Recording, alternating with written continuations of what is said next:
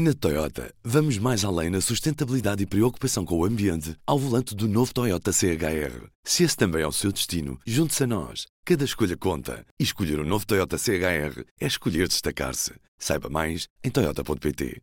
Havemos negócio na TAP, viva, este é o P24. A atividade prosseguida pela TAP tem sido, desde o seu início, em 1945, de enorme e comprovada importância estratégica para o país como elemento garante de coesão nacional, ligando Portugal às regiões autónomas dos Açores e da Madeira, aos países da diáspora e afirmando Portugal como um país aberto na Europa e no mundo.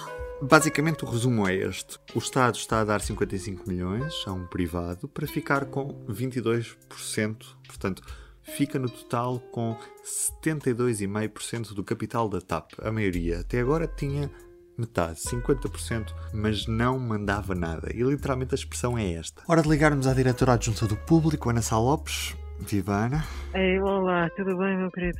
Oh, Ana, nós estamos a dar 55 milhões a um privado para ficar com mais 22% da TAP, mas depois vamos ter de injetar 1.200 milhões no empréstimo para salvar a companhia de uma ruína anunciada. Isto é um bom negócio para o Estado?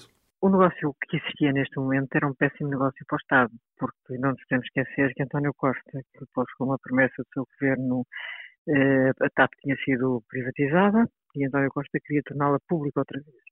E então arranjou uma fórmula que suponho que seja inédita no mundo, que é comprou 50% e não mandava nada. Portanto, o Estado português comprou 50% da TAP e não andava nada. Portanto, o que existia neste momento era uma situação totalmente absurda. Não, não, não há, não deve haver uh, em lado nenhum alguém que compre uma coisa, ou 50% de uma coisa, metade de uma coisa, e faça a figura de corpo presente. Mais ou menos era o que se passava.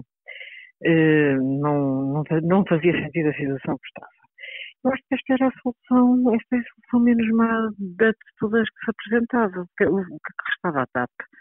Uh, falir? Uh, quer dizer, eu acho que até pela importância da, da empresa no tecido económico nacional, nos empregos que gera, nos empregos que tem, eu acho que não, a TAP não podia, não se podia fazer desaparecer a TAP. As coisas não são assim esta situação, não estou a dizer que isto seja fácil para o governo, mas não havia aqui soluções fáceis, não havia aqui hipóteses fáceis. Portanto, eu acho que dentro do que, do, dentro do que havia, e até porque eh, esta nem é a hipótese inicial do governo, não é? A hipótese inicial do governo, o tal empréstimo tinha sido chumbado por, pela, por pronto, por um dos sócios, exatamente, pelos privados. Portanto, Uh, não havia assim, não restavam assim muitas, muitas, opções, não havia assim muitas opções sobre a mim. Portanto, acho que isto é, é, enfim, é o possível, é, é, solução, é uma solução que, que, que, não está isenta de custos, obviamente, e vai, vai haver reestruturação. O ministro, na conferência de imprensa, fez questão de, de tipo, chutar para debaixo de, do tapete ou do sofá ou na que se queira que, que vai haver despedimentos não quis falar do assunto, mas claro que vai haver despedimentos e vai ser duro. E não vai ser, eh, quando a Comissão Europeia fala uma reestruturação, vai ser, vai, não vai, agora, vão ser protegidos muito mais empregos do que seriam se qualquer outra solução, a eh, solução da, da, da falência, basicamente, que é o estado da empresa, era basicamente esse eh, se deixasse fazer. Portanto, penso que no meio disto tudo é, é uma boa solução. Ou pelo menos é, era a melhor que se apresentava. Para ti faz sentido o Estado continuar a ter uma companhia de bandeira? Não, não teria sido melhor outra solução? Eu acho que apesar de tudo ainda faz. Apesar de tudo ainda faz. Uh, eu acho que a TAP tem, em termos de rotas para países onde há imigrantes portugueses, nomeadamente nós somos um país de imigrantes, temos uma diáspora espalhada por eh, muitos locais que não são rota habitual das companhias comerciais.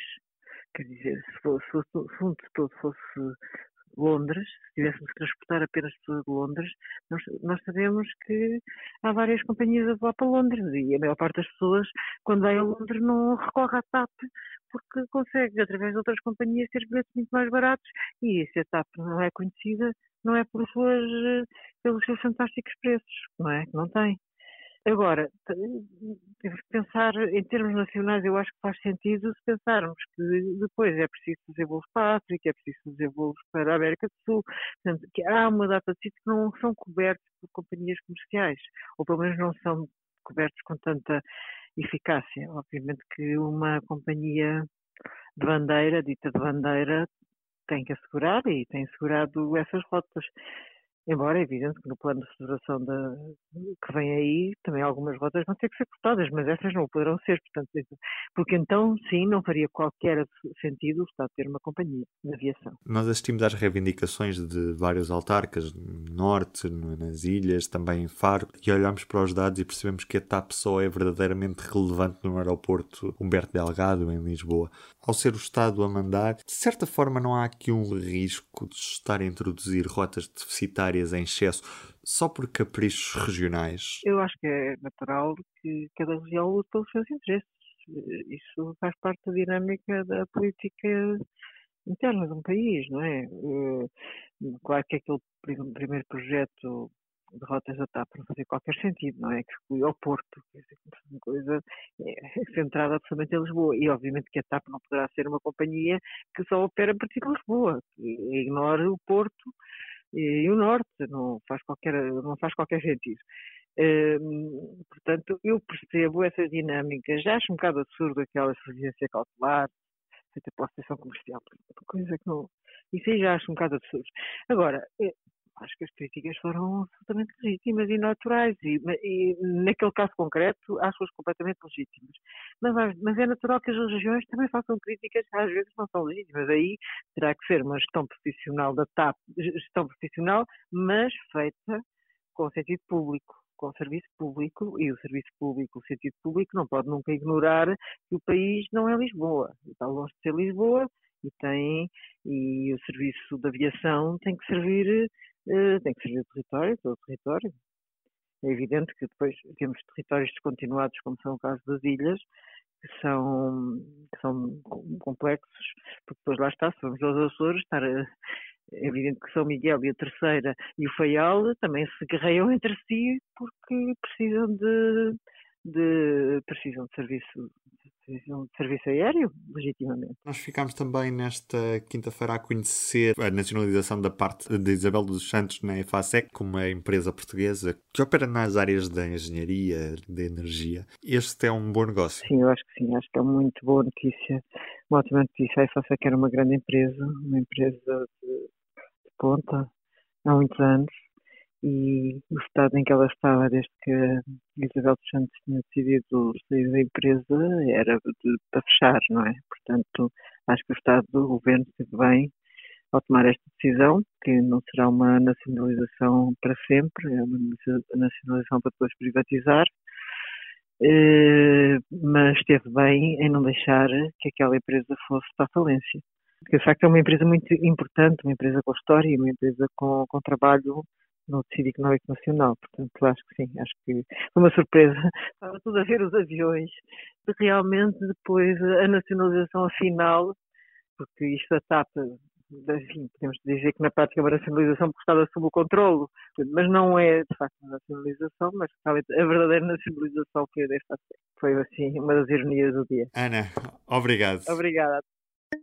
Em todos os momentos, a fidelidade continua consigo, para que a vida não pare. Fidelidade Companhia de Seguros S.A. Eu sou o Ruben Martins e estou de regresso na segunda-feira. Até lá, tenham um bom fim de semana. O público fica no ouvido. Na Toyota, vamos mais além na sustentabilidade e preocupação com o ambiente ao volante do novo Toyota CHR. Se esse também é o seu destino, junte-se a nós. Cada escolha conta. E escolher o um novo Toyota CHR é escolher destacar-se. Saiba mais em Toyota.pt.